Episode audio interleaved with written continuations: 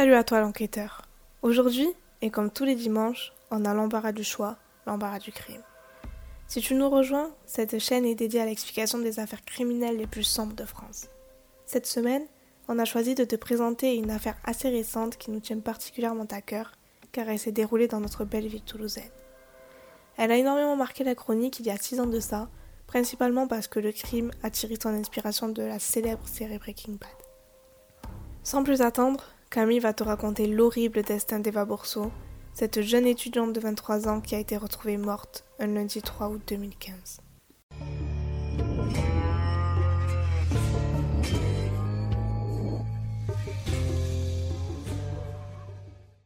Eva Bourseau est née le 5 avril 1992 à Cahors. Au moment des faits, c'est une jeune fille de 23 ans qui est partie faire ses études à Toulouse en langue appliquée. Elle habite au dernier étage d'un appartement situé 38 rue Merly, dans le quartier Arnaud Bernard, pas très loin du centre historique de la ville.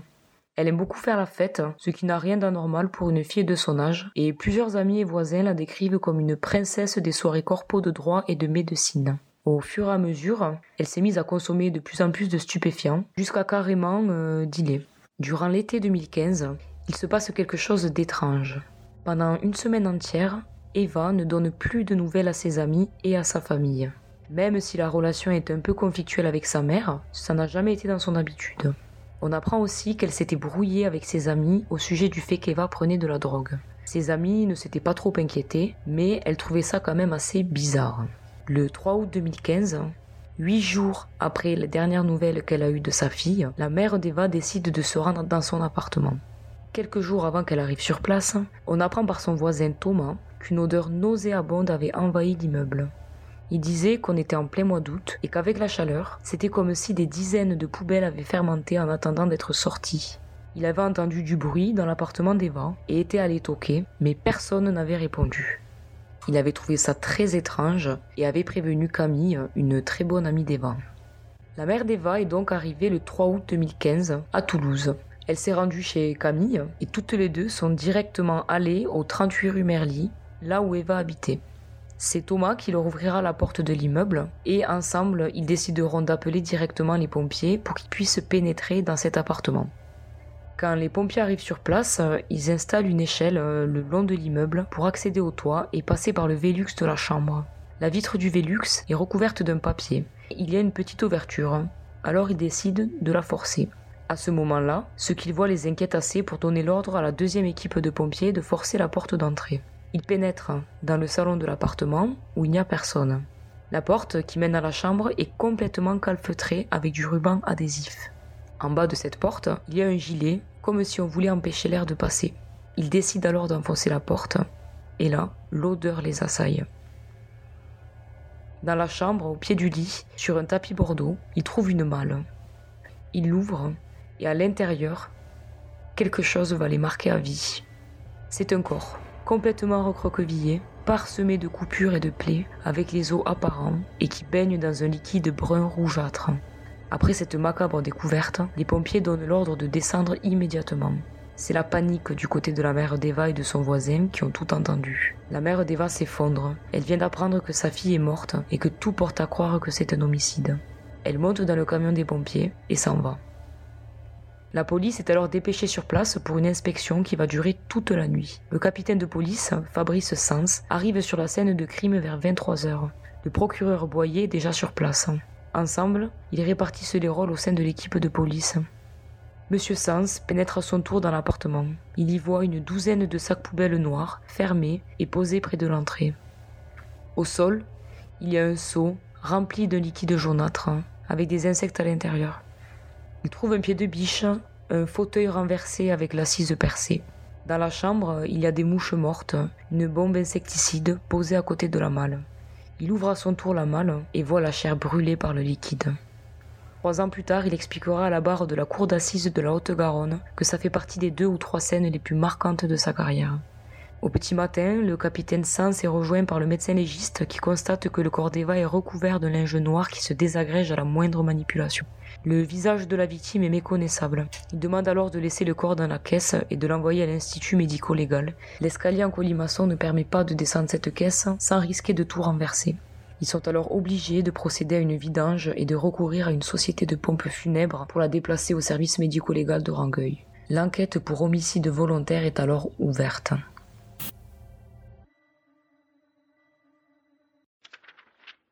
L'analyse de son téléphone va mettre les enquêteurs sur une piste. Ils vont essayer de remuer un petit peu tous les messages et tous les appels qu'elle a pu recevoir pour savoir avec qui elle avait pu discuter. Et ils vont remarquer des messages bizarres dans la nuit du 27 au 28 juillet. Eva envoie à une amie Ata, il y a des sales histoires, bref, ça me fait bader. Les enquêteurs vont interroger les amis d'Eva au sujet de ce Taha. Et elles le connaissent. Il s'appelle Taha Rani Alaoui, un Marocain venu étudier en France les mathématiques un élève brillant, euh, une espèce de génie des mathématiques. Et ce fameux Taha, les amis d'Eva expliquent qu'il la côtoie depuis quelques mois et qu'ils fument régulièrement de la drogue ensemble. C'est là qu'ils se mettent à la recherche de ce fameux Taha, pour lui poser quelques questions. Ils n'ont pas forcément de gros soupçons sur lui au début, mais ils veulent quand même euh, le voir, et les enquêteurs vont avoir peu de travail à faire pour interpeller ce fameux Taha, car le 5 août 2015, il se rend de lui-même au commissariat. Il a des révélations à faire. C'est un jeune homme de 21 ans qui se présente devant les policiers. Il a l'air extrêmement fatigué, il a le visage marqué et il est aussi d'une extrême maigreur. Il explique qu'il vient pour parler de l'affaire Eva Bourseau, car il connaît le tueur. Le tueur, c'est son meilleur ami, Zakaria Banouni. Meta avoue ne pas y être pour rien dans ce crime, car il avoue que c'est lui qui a eu l'idée de la plonger dans l'acide chlorhydrique pour tenter de la faire disparaître et qu'il a en fait aidé son ami Zakaria à masquer son crime. C'est à ce moment-là que les enquêteurs découvrent Taha et Zach. Mais bien sûr, quel lien avait-il avec Eva Bourseau Comment est-ce que Zach et Ta se sont rencontrés? Comment est-ce que tout ce petit monde fonctionne?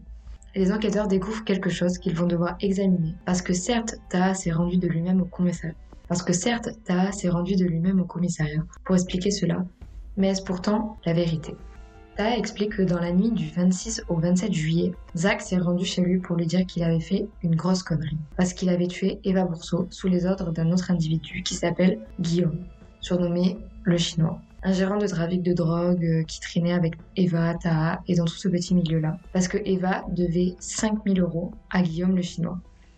Guillaume, euh, on va très peu en parler parce que Taha et Zach vont beaucoup le mentionner, mais chaque mention de son nom fait est un mensonge de la part de Taha et Zach pour se dédouaner parce qu'en fait la justice va s'apercevoir et même Taha va le reconnaître quelques mois après.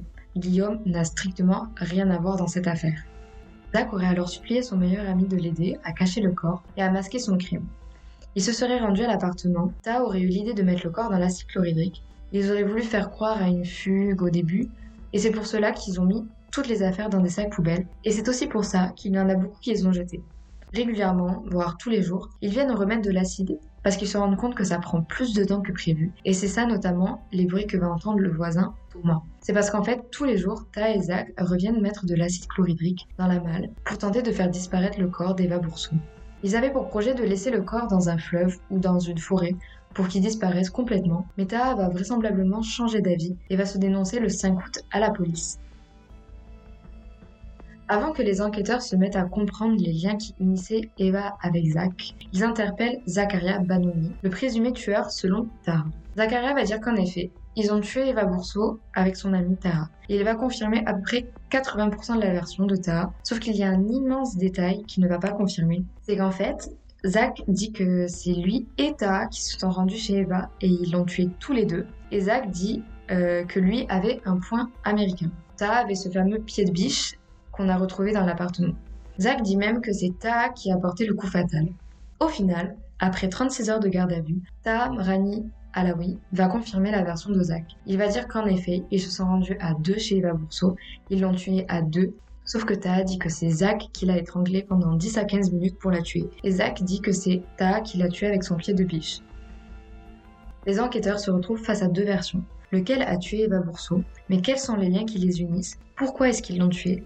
Qu'est-ce qu'il faisait en face? Et surtout comment s'est déroulée la nuit du 26 au 27 juillet? Cela, on va l'apprendre très bientôt. Dix jours avant le meurtre, Taha se fait voler de l'argent. Et là, il estime qu'il est dans une situation financière déplorable. Il a peur que ses parents le renvoient au Maroc s'ils apprennent qu'il n'arrive pas à se gérer tout seul. Cependant, l'avocate adverse montrera que le compte bancaire de Taha est à découvert de seulement 128 euros, ce qui n'explique pas le fait de tuer Eva Bourseau et de la mettre dans un bain d'acide. Taha va expliquer que sous l'effet de la drogue, il faisait n'importe quoi. Et que même si son compte bancaire était à découvert de seulement 128 euros, dans son esprit c'était la fin du monde. Il fallait à tout prix qu'il trouve une solution tout de suite. Ta appelle alors Guillaume, dit le chinois, qui est leur dealer. Et Guillaume lui dit qu'Eva lui doit 900 euros. Alors là, t'as l'idée d'organiser un cambriolage chez Eva parce qu'il sait qu'elle a l'argent chez elle. Pour l'aider à organiser ce cambriolage, Ta demande de l'aide à son meilleur ami Zach. Zachary va tout de suite accepter parce qu'il ne veut pas voir son ami repartir au Maroc. Il tient trop à son amitié avec lui et va absolument l'aider à se refaire en termes d'argent pour lui permettre de rester en France.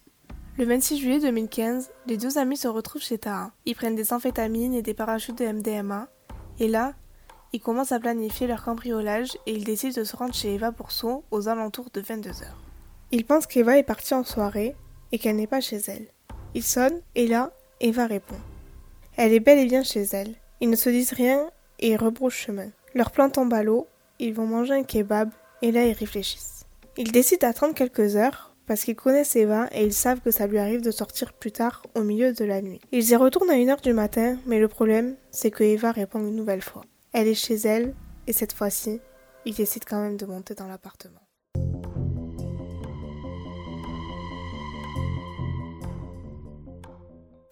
Ils vont passer la nuit tous les trois, Eva, Taha et Zach. Ils vont fumer de la drogue, regarder des documentaires animaliers, discuter un peu de la pluie et du beau temps. Taha et Zach se lancent des regards régulièrement et se disent Qu'est-ce qu'on fait là? Est-ce qu'on la cambriole? On ne peut pas. Et ils savent pas vraiment qu'ils vont avoir le courage de faire ce cambriolage, parce qu'une fois qu'Eva est présente, bien sûr, c'est beaucoup plus difficile et ça implique le fait de la violenter. Il est 5 heures du matin. Eva veut aller se coucher. Elle invite Zach et à quitter son appartement, ce qu'ils vont faire. Ils vont quitter l'appartement, Eva va se coucher, Zach et s'en vont. Ils font 100 mètres, 150 mètres, il est 5 heures du matin. Et là, Ta prend une décision. Il tourne ses pieds et retourne à l'appartement d'Eva.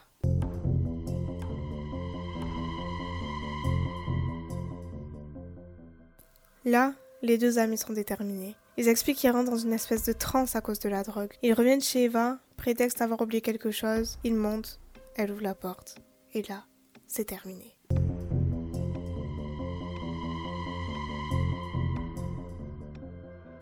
Il bascule dans une autre dimension. Zach la frappe à plusieurs reprises avec un poing américain. Il explique qu'Eva crie et qu'elle essaie de s'échapper, mais il la maintient au sol. Il demande à Eva où se trouve l'argent. Elle dit que l'argent se trouve derrière le canapé. Taha va voir derrière le fauteuil, l'argent n'est pas là. Il va prendre son pied de biche et va asséner trois gros coups à la tête d'Eva. Eva est au sol, elle ne bouge plus. Taha va finalement voir derrière le canapé et trouve l'argent. Il compte les billets alors qu'Eva gît sur le sol. Et là, ils descendent et ils commencent à réaliser ce qu'il vient de se passer. Taha explique qu'il vomit partout dans les escaliers et au cours des jours qui suivent, ils commencent à mettre leur plan en place.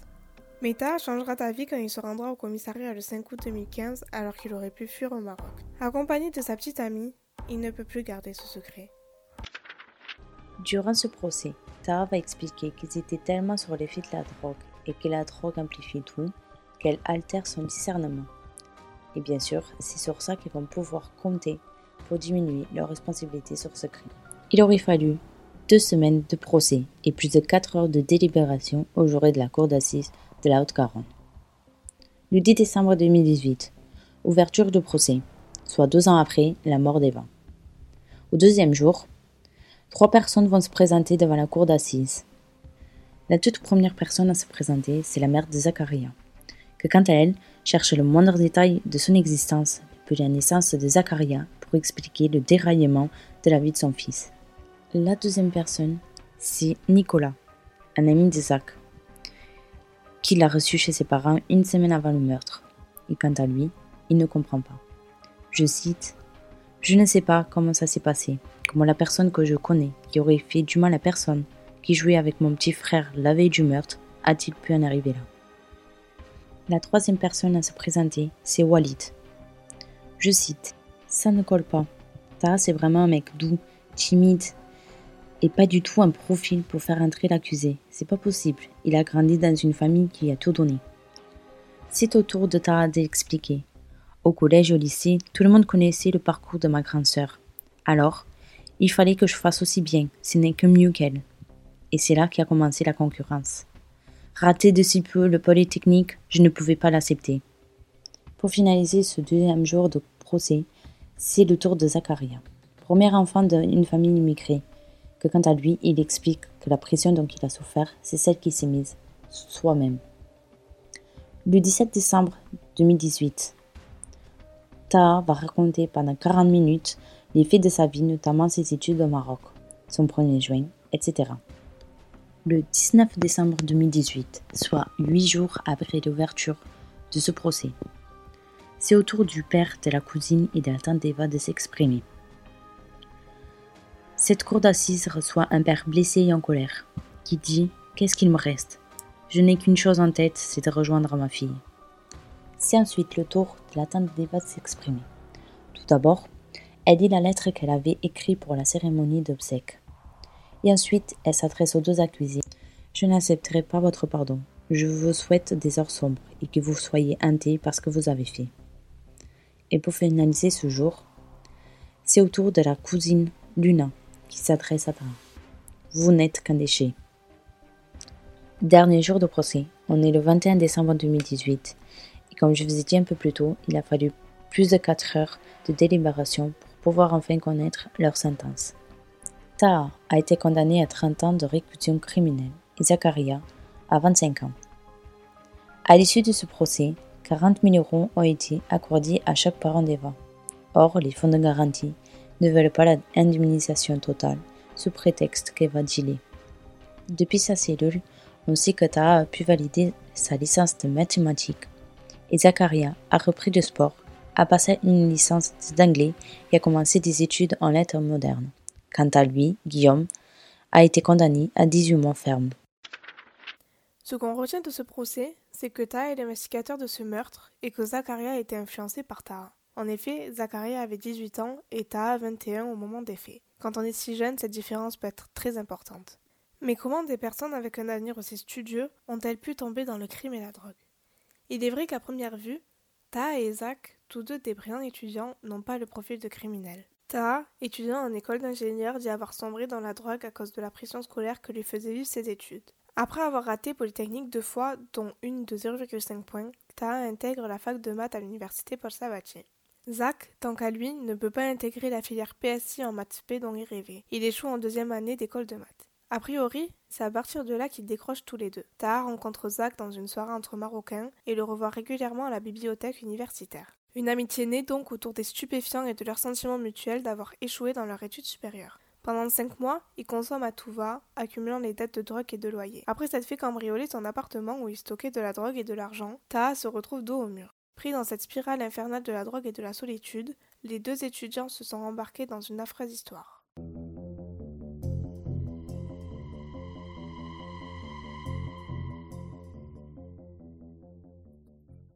Ce qui ressort de cette histoire, c'est surtout l'instabilité mentale des deux coupables. Cette pression qui les hantait était devenue invivable pour les deux jeunes Toulousains. Une seule issue pour eux, la drogue. Ils avaient un très bel avenir devant eux, mais tout s'est arrêté ce fameux 3 août 2015.